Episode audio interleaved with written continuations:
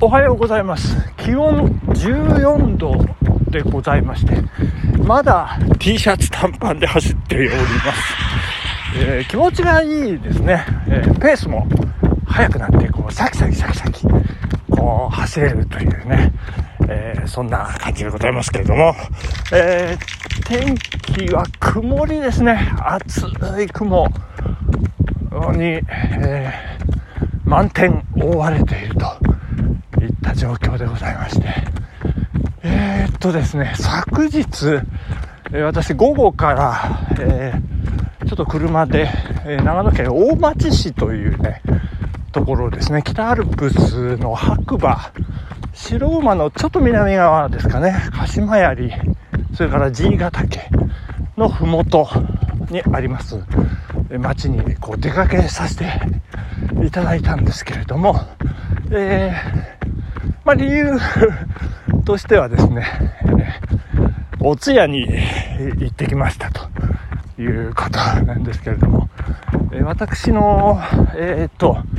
まあ、いとこですね、え、上のいとこ、まあ当然、当然なんですけど、えー、若かったらちょっと困っちゃいますけど、えー、まあそれでも困っちゃってるんですけどね、あのいとこが突然、えー、心臓の病、病、病というか、え、心筋梗塞という状態で、え、まあ本当に突然、え、旅立ってしまったということで、おとといの昼にですね、妻とトマト野菜タンメンを食べ終わったその瞬間に連絡が入りましてですね、食べ終わっててよかったなみたいな。ちょっと昨日、おとといから昨日にかけて、そして今日ですね、今日は告別式ということで、また行ってくるんですけど、あのー、ちょっとバタバタバタバタして、まあ人の人生ね、いつ終わるか、ちょっと予測ができない。というところでね、まあ改めてこう命の大切さ、うーん、儚さというかね、そういうものを感じた次第なんですけれども、まあ幸い、あのまあ、外で倒れたとかね、そんなことではなかったらしくて、えー、家で寝て、そのまま起きてこなかったというね、うん、まさに眠るように、眠るようにというか寝てたんだと思うんですけどね、まあ苦しんだ様子もなく、うん、まあ、よかったなと。朝起きてこなかったというね、で、ちょっと様子がおかしいと。えー、で、そんなことで、トマトラーメンを食べ終わった私にすぐこう電話が入ってきて、えー、というところなんですけども、あのやっぱりね、死体は、うん、どんどんどんこう冷たくなる。あの、お坊さんの話、あの、大町でのね、あの、葬儀がちょっと、ここのとこ立て続けもう3軒目でございましてですね。いやまあ、あの、同じお寺さん、違うお寺さんってとは言ってましたけど、お坊さんが同じ、ちょちょっとよくわかんないんですけど、まあお話がですね、全く同じだったんですよ。もう覚えてしまうというかね。まああの、光沢っていうのが、あのそのしたい昔はね、その今みたいなドライアイスもありませんし、冷蔵庫もありませんし、もう死体がどんどんどんどん冷たくなって、どんどんどんどん硬直して、そして刺繍がしてくるんですね、という話ですね。で、その人々は、その刺繍をね、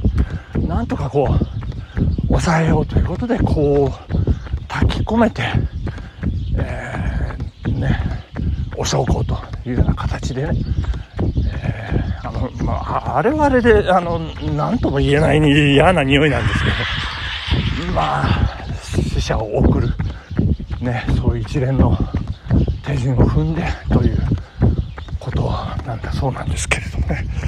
えここで、改めて、あの、死体と遺体の違いについてね、あの、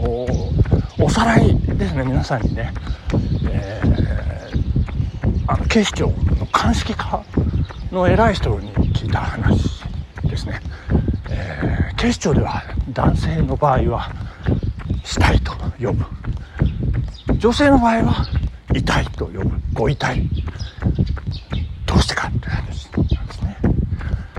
まあ男性は痛い。女性は痛い。男性は痛い。女性は痛い。まあ悲しい話でございます。あの、ご冥福をね、祈りたいと思います私のいとこ、えー、小さい頃から兄貴と慕って、えー、おりましてですねあの、まあ、セミ取りとかね、まあ、あの山を駆けずり回ってる印象しかないんですけれどもまあなかなかね人生必ずしも順風満帆ではなかった部分もあるんですけれども、まあ、そんなことをね、えー、踏まえてもう、まあ、振り返ってどんな人生だったのかまあいい人生だったんじゃないかなと、まあ、幸いね、まあ、あの野球ソフトボールあのお仲間に支えられて晩年は充実した部分もかなりあったんじゃないかなというふうに思っておりましてっていうような話をですね今日献杯の挨拶しなきゃいけないということで。あのまああんまりねこうかしこまって、えー、やるのもいけませんからこう自然体でねこうお話をしていきたいという形で私がこう自然体でこう喋ったりなんかすると12分になってしまうと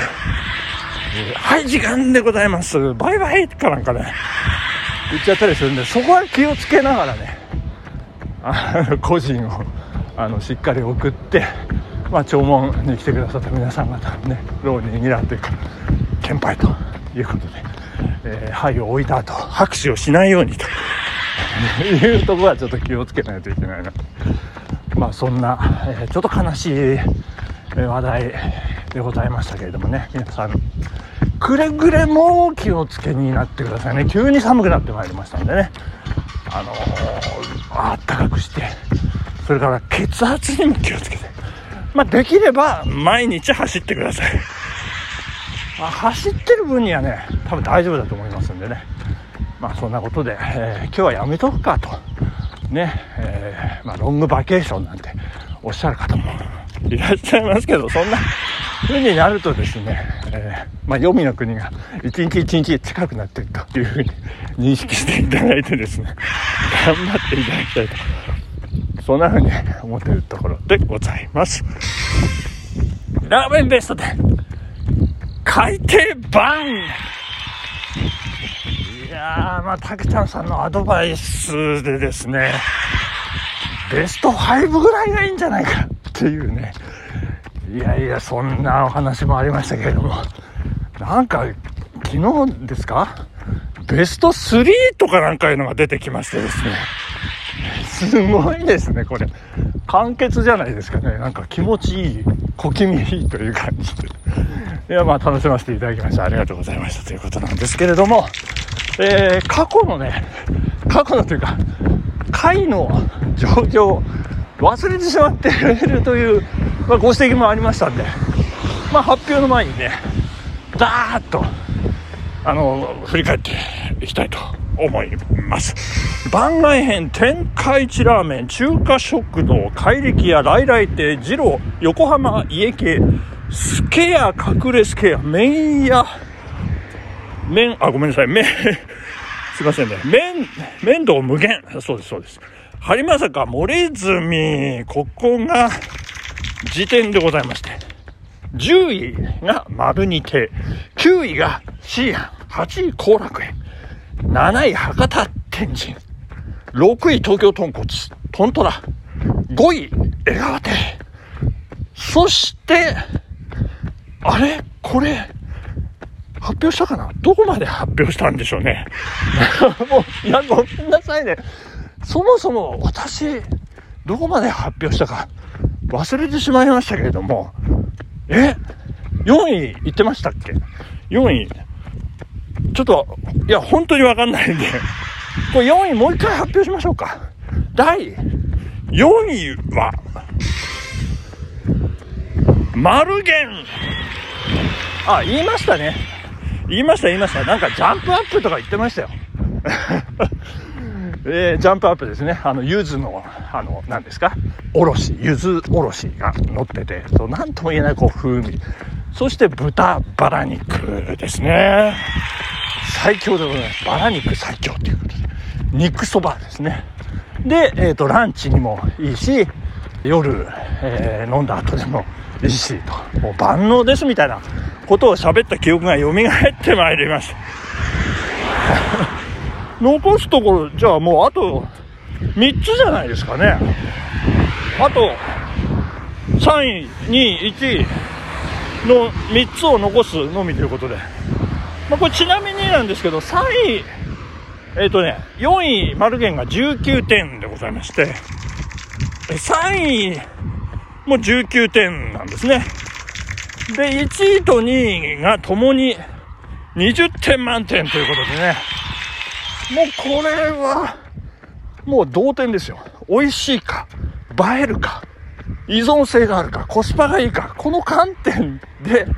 採点をして、もう並んでますからね。もうこれは、直接対決の勝敗数によって決まるというね、こう野球みたいですけど。いやいや、まあ、そんなところで、第3位から1位までの発表は、いよいよ明日からということでございました。いやいや、大変でございます。ラーメンベストで。始まって以来の一つの発表なしというお時間でございます。本日ここまでありがとうございました。さようなら。バイバイ。